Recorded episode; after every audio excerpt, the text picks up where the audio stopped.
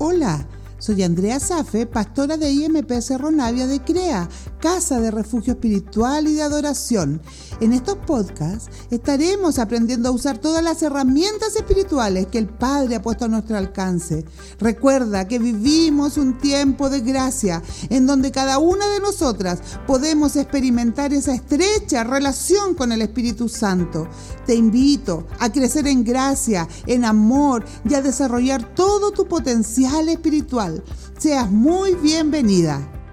Empezamos nuestra lección número 4 que se llama Teniendo Comunicación. A ver, recordemos las tareas de la semana pasada. Podemos compartir con nuestra mentora, mentora discípula, algún momento tenso o alguna preocupación que está inquietando nuestro corazón. Estos momentos a solas con Dios diario en mi tiempo de comunión, ¿cómo han sido? ¿Cómo está la lectura de los salmos? ¿Qué es lo que el Señor te está hablando a través de David, a través de su vida espiritual, a través de su adoración, a través de los salmos? ¿Puedes levantar un canto de gozo y de victoria en los salmos que ya estás leyendo? A esta altura ya tendrías que estar cercana al Salmo 50. ¿Cómo vas? De la lectura del Evangelio de San Juan. ¿Qué puedes eh, comentar? Qué es lo que el Señor te está hablando. Y compartamos las notas del sermón del domingo. Entonces, quiero hacerte una pequeña reseña antes de poder entrar a este tema tan importante para nosotras, que es la comunicación. Todos los seres humanos necesitamos comunicarnos, transmitir un mensaje, expresarnos. Pero ¿sabes qué? Deberíamos aprender, cada uno de nosotros, a tener esta comunicación con nuestro Padre. No es un monólogo, es una comunicación bilateral. Entonces, quiero hablarte un poco qué es la comunicación. Mira, la comunicación es un diálogo entre una o más personas. Como mínimo, entonces tienen que existir dos personas para que exista un diálogo. Un emisor el que habla, y un receptor, el que recibe, y luego se intercambian los roles. Porque, ¿sabes qué? Si solo existe un emisor, se produce un monólogo. Ahora, hay varios elementos para que la comunicación sea efectiva. Y dentro de los, los principales, te voy a mencionar solo tres. Y es que debe existir el interés de comunicarse. Hay que poner atención y hay que escucharse. Es importante en el mundo en que vivimos el hecho de escucharnos. Nadie quiere escuchar el uno al otro. Todos quieren hablar, hablar, hablar, pero hay muy poca empatía para escucharnos. Entonces, una de las maneras de conocer a alguien es aprendiendo de él. ¿Cómo? Pasando tiempo juntos y recordando su mensaje, lo que nos quiere transmitir esencialmente. Y estoy hablando directamente de nuestro Padre, del Señor Jesús, del Espíritu Santo. La manera de conocerlo y de aprender de ellos es pasando tiempo juntos, recordando su mensaje a través de la palabra y tratar de entender qué es lo que nos quiere transmitir. Entonces, dentro del proceso de comunicación podemos ver a un extremo el emisor, al otro extremo el receptor y en el medio tenemos un código, que es la manera en que yo transmito el mensaje, en este caso mi idioma español. El mensaje propiamente tal, que es lo que yo quiero transmitir, y el canal de comunicación que voy a utilizar, que puede ser oral, puede ser escrito, una llamada de teléfono, una videoconferencia. ¿Cuál va a ser el canal que vamos a usar para que este diálogo sea efectivo? Entonces, dentro de este emisor porque te quiero describir poquito eh, lo que son los elementos de la comunicación. Dijimos que el emisor era el que envía el mensaje y el receptor es quien recibe el mensaje. El canal iba a ser cómo y por dónde se enviaba el mensaje. La referencia es qué es lo que se evoca con este mensaje, qué es lo que quiero conseguir. Expresar algún sentimiento, alguna molestia, alguna inquietud, ¿qué es lo que quiero conseguir? El contexto es el lugar en que se lleva a cabo este proceso de comunicación.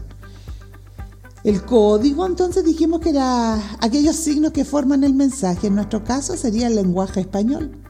Y el mensaje es qué es lo que el emisor le dice al receptor.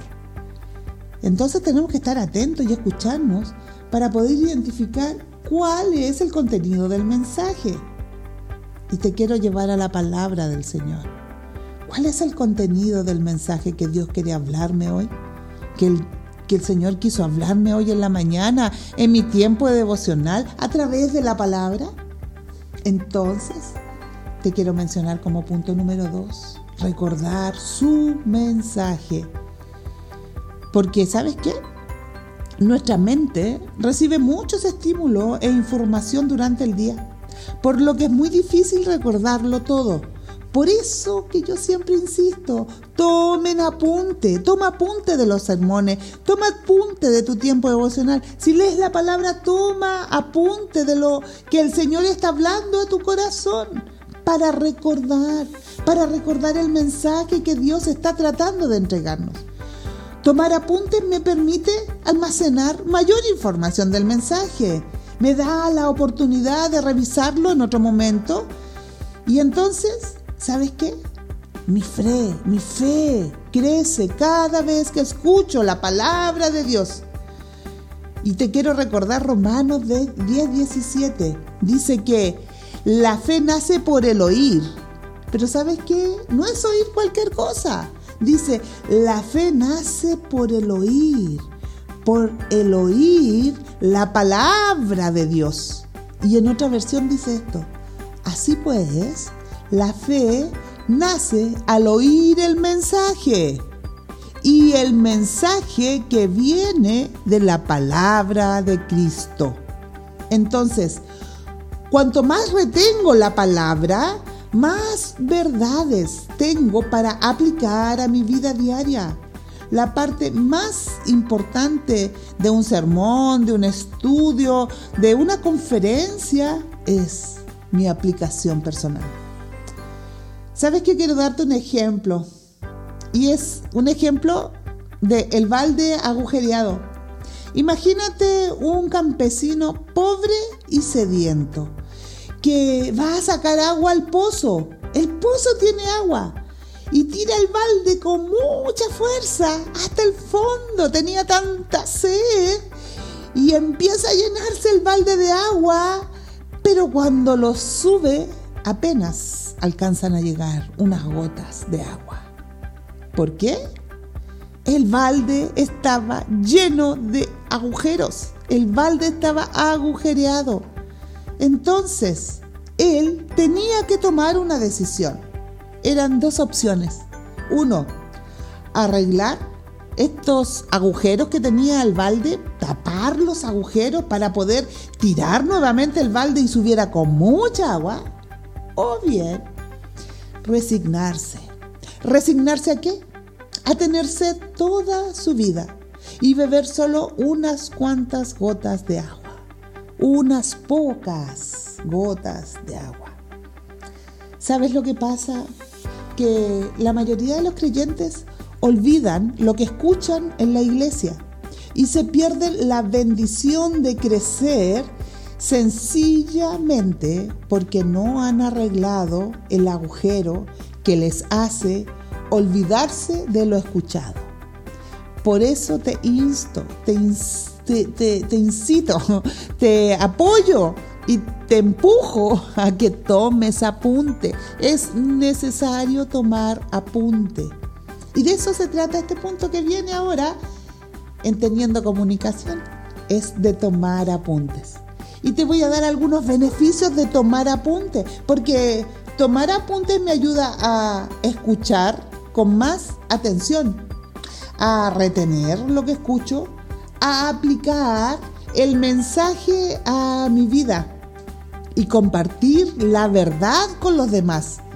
Entonces, apunto, retengo, aplico, comparto lo que escucho.